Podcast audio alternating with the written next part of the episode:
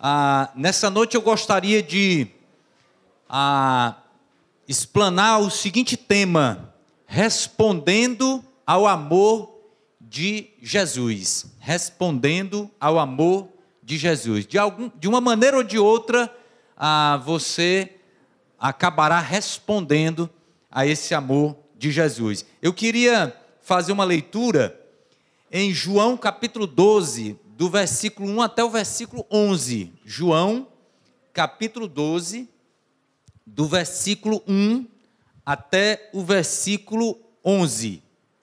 Amém? Todos encontraram? Quem encontrou, diga amém. Amém? Opa, glória a Deus.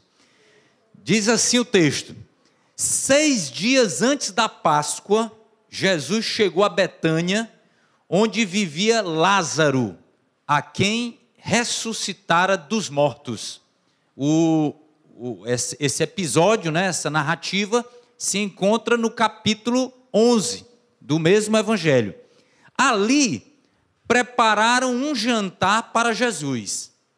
Marta servia, enquanto Lázaro estava à mesa com ele. Então Maria pegou um frasco de nardo puro, que era um perfume caro, derramou-o sobre os pés de Jesus e os enxugou com seus cabelos. E a casa encheu-se com a fragrância do perfume. Mas um dos seus discípulos, Judas Iscariotes, que mais tarde iria traí-lo, fez uma objeção: por que este perfume não foi vendido e o dinheiro dado aos pobres? Seriam 300 denários ele não falou isso por se interessar pelos pobres, mas porque era ladrão. Sendo responsável pela bolsa de dinheiro, costumava tirar o que nele era, o que nela era colocado. Respondeu Jesus: Deixe-a em paz, que o guarde para o dia do meu sepultamento. Pois os pobres vocês sempre terão consigo, mas a mim vocês nem sempre terão. Enquanto isso, uma grande multidão de judeus, ao descobrir que Jesus estava ali, veio não apenas por causa de Jesus, mas também para ver Lázaro, a quem ele ressuscitara dos mortos. Assim, os chefes dos sacerdotes fizeram planos para matar também Lázaro, pois por causa dele, muitos estavam se afastando dos judeus e crendo em Jesus. Queridos, ah, o amor de Jesus ele é incondicional e ele é inexplicável. O amor de Jesus ele é incondicional porque não existe nada em mim que justifique o amor grandioso que ele tem para comigo. Não tem nada em você também que justifique o amor de Deus, o amor de Jesus por você. Para os padrões humanos, pode ser que eu e você sejamos gente boa, ok? Mas quando nos comparamos à santidade de Deus, à grandeza de Deus, à majestade de Deus, à pureza de Deus, aí nós é, não temos como ah, sequer nos manter em pé, vivos diante da santidade dele. Se não fosse por meio de Jesus, nenhum homem poderia se chegar a Deus. Seria consumido. Porque o nosso pecado, nossa iniquidade, nossas transgressões fazem separação entre nós e Deus. Mas ele é tão maravilhoso, o amor dele é tão incondicional, que ele, mesmo olhando para mim para você, e vendo o nosso pecado, nossa, é, é, nossa pequenez, ele tomou a decisão de ir ao nosso encontro e nos salvar. E ele nos tornou, é, é, nos torna filhos. E nós temos acesso por meio de Jesus à, à, à presença de Deus todos os dias. Antes, o judeu precisava aguardar o sábado, ou então aguardar a presença do sumo sacerdote, aguardar um local específico, o Santo dos Santos, para ele poder através de uma outra pessoa, entrar na presença de Deus. Hoje não. Hoje eu e você, a qualquer momento, a qualquer, em qualquer lugar, nós podemos entrar na presença de Deus com a maior tranquilidade do mundo. Como filhos, nós podemos dizer: Papai, quero colo. Papai, quero um abraço, papai. Papai, eu preciso da tua companhia. E Ele atende a nossa oração, porque o amor dele é incondicional. Por meio de Jesus, Ele nos amou de uma forma maravilhosa e inexplicável. Eu estou falando aqui, mas é, a razão humana não consegue entender como é que é, um ser é, se propõe a amar um outro ser que simplesmente não merece absolutamente é, nenhum tipo de amor. Então é inexplicável, não dá para explicar.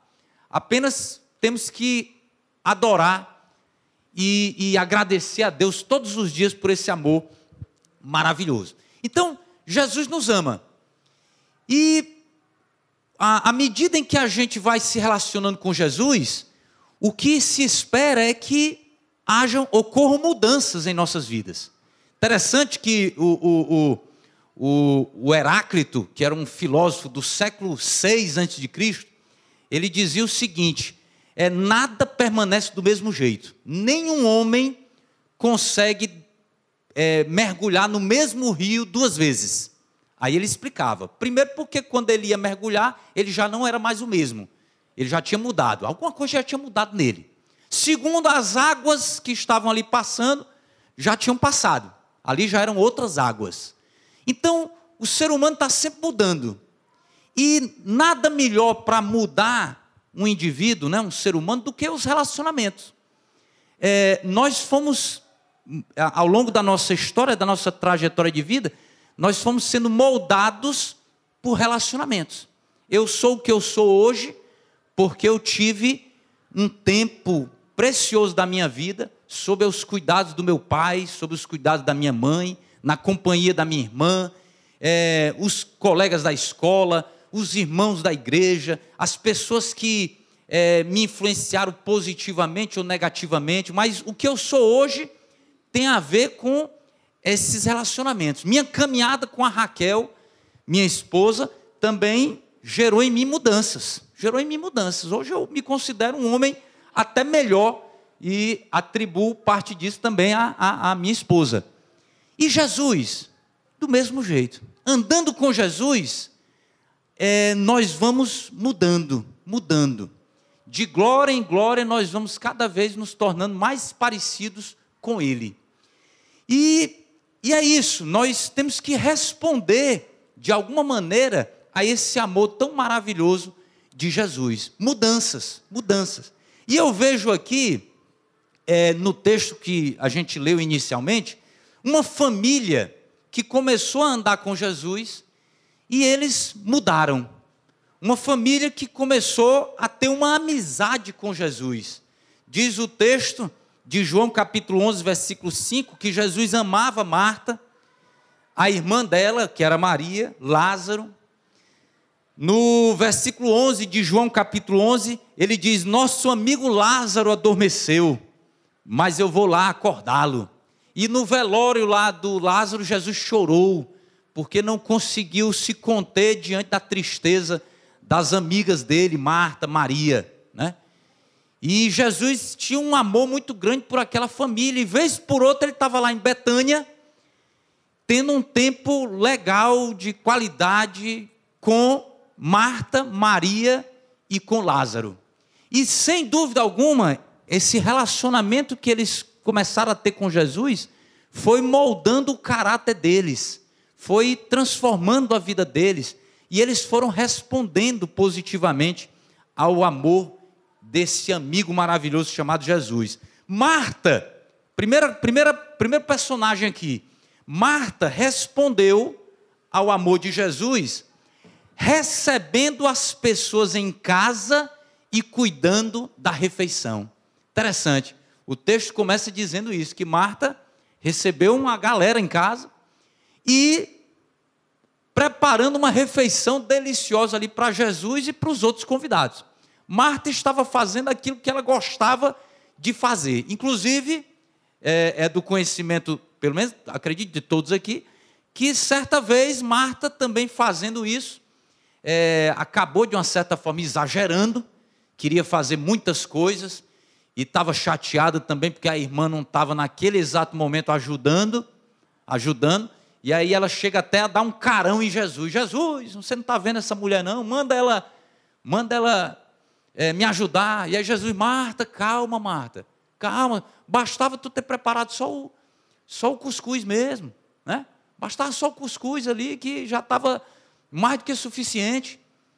Mas a Marta queria preparar um banquete, estava exagerando, e aí Jesus, calma, Marta, calma. O que Jesus criticou ali não foi a atitude da Marta de estar servindo, mas o corre-corre dela, né? O, a ansiedade dela, a, a, enfim, a, o exagero dela. E o fato dela não estar priorizando aquilo que era mais importante, que era a presença de Jesus. Mas Jesus, obviamente, estava muito satisfeito, agora no capítulo 12, com a hospitalidade de Marta, com a comida que Marta estava preparando. Com certeza era uma refeição, era uma refeição maravilhosa. Era o que Marta sabia fazer. Então ela, esse caminhar dela com Jesus a tornou essa pessoa é, que servia sem estresse, sem criar problemas, sem exagero, mas estava ali servindo as pessoas. Maria, por sua vez, respondeu o amor de Jesus, ungindo a Jesus, adorando a Jesus. Ela pegou um perfume, e esse perfume aí era caríssimo, caríssimo. Era muito mais, é, é, é, é muito mais valioso do que o perfume da Rinodê que eu uso, que é muito bom, certo? Que eu uso, que é muito bom, mas esse aqui não se compara, não é, não, Renan? Não se compara. Aqui o, o, o, perfume era caríssimo, tanto é que Judas ficou, eita, Judas ficou de olho, rapaz, esse, esse, esse perfume podia estar aqui no meu bolso, certo? Mas Marta quebrou ali o vidro ali, ungiu a Jesus Cristo, era ali numa demonstração de adoração, de entrega de vida para Jesus, era o que Marta gostava, perdão, Maria gostava de fazer uma adoração extravagante. Ela não, não, não, não gostava de ficar é, na, no comum, não. Ela, ela gostava de exageradamente se entregar aos pés de Jesus em demonstração de, de adoração. E Lázaro, por sua vez, respondeu compartilhando com os outros o que Jesus fez por ele. Interessante.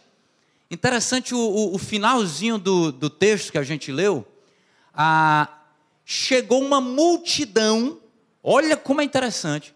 Chegou uma multidão lá na casa para ver não somente Jesus, como diz o próprio texto, mas porque queriam ver Lázaro, que tinha ressuscitado de entre os mortos, por intermédio de Jesus.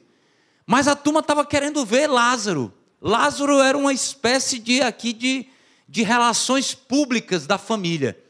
Era o cara que se relacionava bem com os outros. E o testemunho de vida que ele tinha favorecia muito, a história dele favorecia muito. E as pessoas chegavam ali para saber o que tinha acontecido. Como é que é? Quem é esse Lázaro? Ressuscitou dos mortos?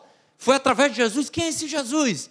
E as pessoas chegavam ali através através de Lázaro, e com certeza muitos ali tiveram um encontro com Jesus por meio do testemunho, do testemunho de Lázaro.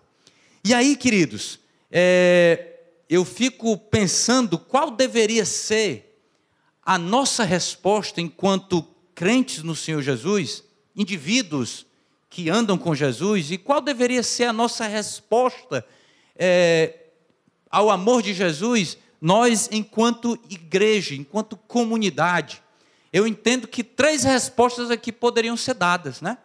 Eu creio que nós devemos ser, primeiramente, uma comunidade que serve. Uma comunidade que serve. A comunidade dos amigos de Jesus, aqui em Sobral, né? na Ibava e em outras igrejas, porque o corpo de Cristo não é só a Ibava, obviamente, mas aqui está uma parte do corpo de Cristo, está espalhado aí no mundo inteiro, né?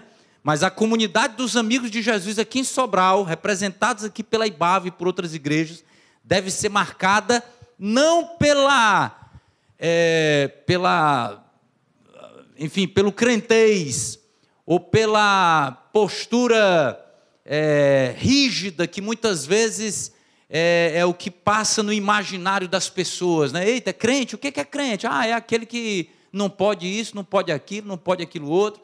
Ah, o que é crente? Opa, é aquele que bota a Bíblia debaixo do, do sovaco e vai para a igreja e, e é fanático e é não sei mais o quê. Enfim, a, a comunidade dos amigos de Jesus deve ser uma comunidade que serve, marcada pelo serviço. Marcos 10, verso 45 diz, Jesus mesmo diz, que o filho do homem, ele falando dele mesmo, veio não para servir, ou perdão, não para ser servido, mas para servir e dar sua vida em resgate por muitos. E ele não só falou, mas ele deu um exemplo de serviço. E aí tem aqui na, na TV o texto de João capítulo 13. João capítulo 13. Certa vez Jesus é, pegou uma capa, uma toalha, perdão, uma, uma capa, uma toalha em volta da cintura, depois pegou uma bacia com água e começou a lavar os pés dos seus discípulos. Naquela época, quando a, a, a pessoa saía de sua casa e ia para outra casa, ela percorria um, uma área é, cheia de poeira, né? Aquela região ali da Palestina ali, muita poeira. Se na sua casa tem muita poeira, você imagina lá na Palestina. E as pessoas andavam ali não de tênis, mas de sandália. E ao chegar ali na casa, é, é, é, numa casa qualquer, normalmente o anfitrião, o dono da casa, recebia a visita com um escravo que se abaixava ali e lavava os pés do visitante. Quem fazia esse trabalho de lavar os pés para tirar a poeira dos pés do indivíduo que estava chegando era um escravo. E, e nenhuma outra pessoa é, gostaria de estar fazendo esse tipo de serviço. Era um trabalho humilhante.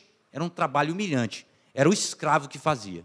Mas aí Jesus pega e faz esse trabalho, lava os pés do discípulo. O Pedro chega a dizer: Não, Jesus, faça isso não, pelo amor de Deus. Não, de jeito nenhum, isso é muita humilhação para o Senhor. E eu é que tenho que lavar os seus pés. E aí Jesus diz: Não, Pedro, calma. Se eu não fizer isso aqui, se você não permitir, você não tem parte comigo. Aí o Pedro, sempre muito, muito é, é, gaiato, muito exagerado. Aí depois Jesus, então, eu quero logo é um banho completo. Aí Jesus, espera aí, rapaz, não é assim não. Calma, você já, você já tomou banho, você já foi lavado. Agora é só os pés. E aí Jesus diz aqui no verso 13 e 15: Vocês me chamam mestre e senhor, e com razão, pois eu sou. Jesus, ele mesmo diz: Eu sou mestre, eu sou senhor. Mas eu, sendo Senhor e mestre de vocês, lavei-lhes os pés. Vocês também devem lavar os pés uns dos outros. Eu lhes dei o exemplo para que vocês façam como lhes fiz. E aí ele conclui no verso 17 dizendo: Agora que vocês sabem estas coisas, felizes serão se as praticarem. Ô oh, rapaz, isso aí é uma grande verdade, né? Que o digam os irmãos que vão todos os anos participar, que participam todos os anos do Dia de Ação Social organizado aqui pela Ibava, né? Tenho certeza que quem vai para lá volta alegre, satisfeito, feliz, com um sentimento de realização. Puxa vida, saí do meu mundinho, do meu egoísmo e me entreguei e entreguei um pouco de mim para o outro. Isso é o que dá é, até sentido para a vida. A Bíblia diz, Jesus diz: ó, aquele que perde a sua vida, a encontra. Quando você entrega a sua vida, morre para si mesmo, entrega a sua vida para Cristo, e consequentemente entrega a sua vida para os outros, você encontra a verdadeira vida. É, é dessa forma que a gente encontra prazer, satisfação, plenitude. E aí nós precisamos continuar sendo essa comunidade de pessoas que servem, de pessoas que servem, que abrem as casas, né? Ah, é, é, legal, eu, é uma coisa que, que eu acho que eu aprendi mesmo foi aqui na Ibava, né? Essa coisa de você abrir a sua casa para receber as pessoas, e é tão bom o que Marta fez, né? Abrir a casa, preparar uma refeição para as pessoas poderem sentar ao redor da mesa, bater um papo, conversar, trocar umas ideias.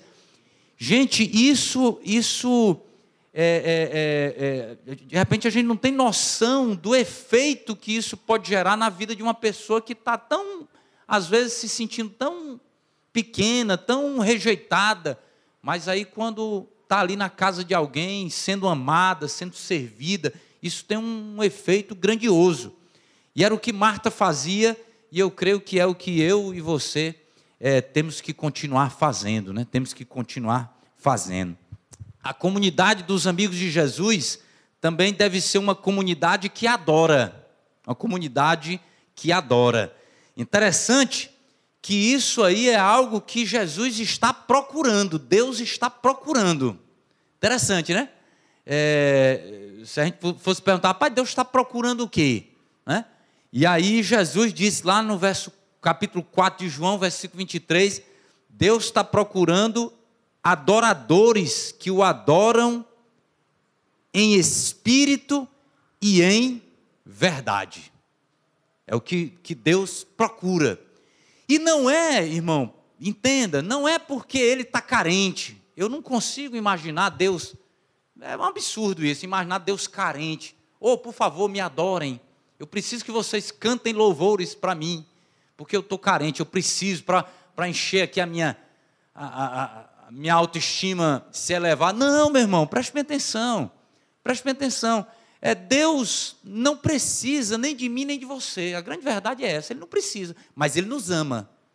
E Ele sabe que é quando nós o adoramos que nós encontramos a verdadeira razão da nossa existência. Porque nós fomos criados com esse propósito: adorar o Criador. Esse é o propósito maior do, do homem, da existência do homem. Viver conectado com Deus, conectado ao Pai, adorando a Deus, adorando ao Pai. E aí, meus irmãos, é, isso envolve, isso envolve uma série de coisas. O que nós fizemos aqui antes da, da, desse tempo da mensagem é adoração, sem dúvida. Quando você canta, né? quando você é, expressa os seus sentimentos através de palavras, ou, ou através de uma oração, ou através do louvor, isso é adoração. Mas quando você pega os seus dons, os seus talentos, e coloca à disposição do reino de Deus, você também está adorando a Deus. Eu, nesse exato momento, eu estou pregando aqui e eu estou adorando a Deus. Ah, eu me lembro de um, um pastor amigo meu que ele, ele gostava de dizer isso. Às vezes o ministro do louvor, né, o ministro do louvor, dizia assim, nós vamos, é, é, nós vamos terminar aqui o tempo de adoração para ter o tempo da pregação. Aí ele ficava lá na cadeira, rapaz, não termina a adoração não, porque eu ainda quero pregar, né? E a pregação é adoração também, né? Então não está terminando a adoração, não. Quando você coloca os seus dons e os seus talentos à disposição de Deus, você está o adorando. Quando você coloca o seu tempo à disposição de Deus, você está o adorando. Quando você gasta tempo, né? não é nem gastar, quando você investe tempo na leitura da palavra, quando você investe tempo na oração, você está adorando a Deus. Quando você coloca à disposição de Deus os seus recursos financeiros, você está adorando a Deus também. Quando você entrega, e eu vou dizer uma coisa aqui que talvez, por favor, eu espero que você aguarde eu concluir para depois não. Você tem que dar para Deus, sabe quanto? Do seu orçamento? Sabe quanto? Sabe quanto? Quantos por cento você acha que deve dar para Deus? Quantos aqui? Quantos aqui acham? 100%. Você tem que dar para Deus do seu dinheiro, não é, não é 10%, não. É 100%. 100% do meu dinheiro tem que ser para Deus, para a glória dele. Isso não significa que eu vou colocar 100% da minha renda ali na urna, não, viu, gente? Não é isso, não, por favor. Não significa que você vai estar 100% ali, não. Mas tudo que você for fazer com o seu dinheiro, você vai fazer para a glória de Deus. Vai comprar comida para a glória de Deus. Vai comprar um, uma casa para a glória de Deus. Vai investir na bolsa de valores para a glória de Deus. Vai ajudar alguém que está precisando para a glória de Deus. Vai viajar para a glória de Deus. Antes de você gastar o seu dinheiro, é uma coisa que nem sempre nós fazemos, mas que tal aquela oração, Senhor? Compro isso ou não? Faço isso ou não? Invisto nisso ou não? Quanto é que eu vou gastar aqui? Isso aqui vai ser para a glória de Deus? 100%. Minha, a, a sua roupa, minha roupa, é, o carro, o, o, os bens que você tem, tem que ser para a glória de Deus. Para a glória de Deus. A comunidade de adoração. De adoração. Vocês entenderam, irmão? Por favor, não saia aí dizendo que. Ih, rapaz, o pastor ali da Ibava está querendo é 100%. Misericórdia, por favor. Entenderam? Deu para entender, né? A comunidade dos discípulos, dos amigos de Jesus, para terminar, é uma comunidade que testemunha. É uma comunidade que testemunha. Atos capítulo 1, versículo 8. Mas receberão poder quando o Espírito Santo descer sobre vocês, e vocês serão minhas testemunhas em Jerusalém, em toda a Judéia, Samaria, até os confins da terra. Foi a grande. Esse texto aqui, Mateus 28, podemos dizer aqui que é a grande comissão que Jesus é, deu para os discípulos, para a igreja, para nós, Ibava, para mim, Jofre, para você, João, Maria, enfim, para todos nós. Devemos ser uma comunidade que testemunha, que testemunha. Agora, o que é testemunhar? O que é testemunhar de Jesus? Eu pretendo até falar um pouco mais sobre isso aqui para os jovens no sábado, mas eu diria que testemunhar aqui, para sermos até mais objetivos, envolve o agir e envolve o falar. Envolve o agir, porque as nossas ações falam muito mais do que palavras. Aquilo que Jesus fez na vida de Lázaro falava muito mais. Eu, eu tenho a impressão até que Lázaro não precisava nem falar muito, não. Na hora que o camarada chegava, como é que é? Você ressuscitou, você estava morto. E você ressuscitou? Foi, é isso mesmo. Rapaz, eu quero também ressuscitar. Eu também quero que os meus sonhos sejam reavivados. Eu quero também que a minha saúde seja reavivada, que o meu espírito, a minha alma seja restaurada. Eu quero também a mesma coisa. Porque você estava mortinho, mortinho. Três dias, quatro dias, fedendo. E está agora vivinho da Silva. Então, meu irmão, então, meu irmão, eu quero também isso aí. Então, envolve o agir, envolve o, teste, o testemunho, envolve, envolve a nossa postura enquanto cristãos, enquanto cristãos. Como é que as pessoas nos veem? Como é que as pessoas veem o Jofre, como é que as pessoas veem você, meu irmão? As pessoas olham para você e, e veem, rapaz, ali tem algo diferente. Mudou alguma coisa ali. Depois que ele começou, que, depois que ele entrou para a lei dos crentes, mudou alguma coisa ali nele.